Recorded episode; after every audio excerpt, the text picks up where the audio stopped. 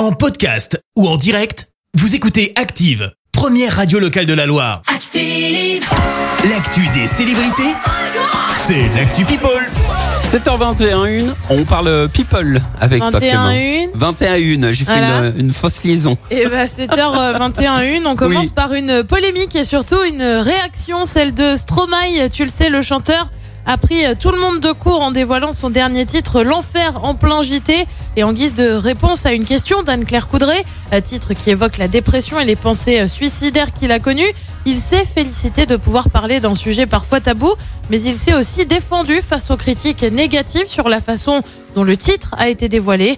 Je trouve qu'un artiste qui vient faire la promotion de son album et son nouveau morceau, ça ne mérite pas autant de questionnements. J'aurais été politicien, je peux comprendre, mais là... On le rappelle, l'album de Stromae Multitude sort le 4 mars prochain. On prend la direction des États-Unis avec une interpellation, celle d'un homme pour avoir foncé avec sa voiture dans un immeuble. Alors tu vas me dire, cool Clémence, on n'est pas les, on n'est pas en train de faire les infos là, on parle plutôt people. Ouais, Et ben ça. en fait, l'homme aurait précipité sa voiture dans l'immeuble de Taylor Swift pour essayer de Pourquoi forcer la porte.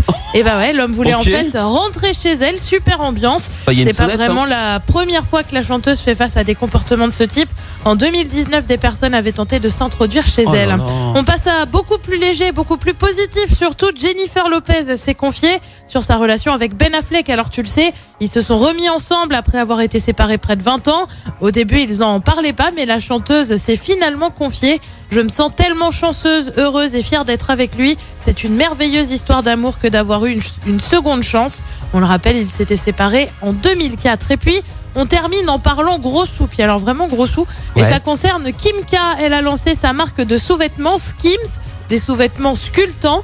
Eh bien, la marque est estimée à 3 milliards de dollars. J'avais dit gros sous. hein. 3 milliards. 3 milliards de dollars, 3 milliards 200 millions pour être précis. Ouais, Voilà. oui, oui. Une valeur qui a doublé en 10 mois, plutôt pas mal. En 10 mois, c'est pas euh, à ce moment-là où il y a eu commence à avoir les embrouilles avec euh, son ex? Non, euh, bah, ça fait plus que ça. Ouais, maintenant, non, ça fait ouais. d'un an là. Non, mais- aucun rapport alors. Non, mais elle ça a, eu, fait elle a fait une collab avec Fenty, notamment, qui Ah, est la bah, marque voilà. de Rihanna. Ah bah voilà.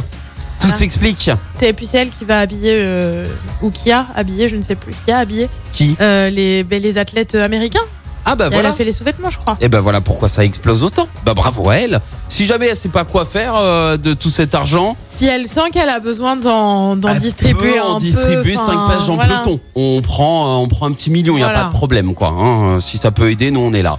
Merci Clémence pour cette Actu People. On se retrouve à 7h30 pour le journal. Et préparez-vous à jouer puisque dans un quart d'heure, vous allez pouvoir tenter de gagner votre Louis d'or. On joue avec la bijouterie Eric Dudy. Mais d'abord, retour des hits avec Gail. Merci, vous avez écouté Active Radio, la première radio locale de la Loire. Active.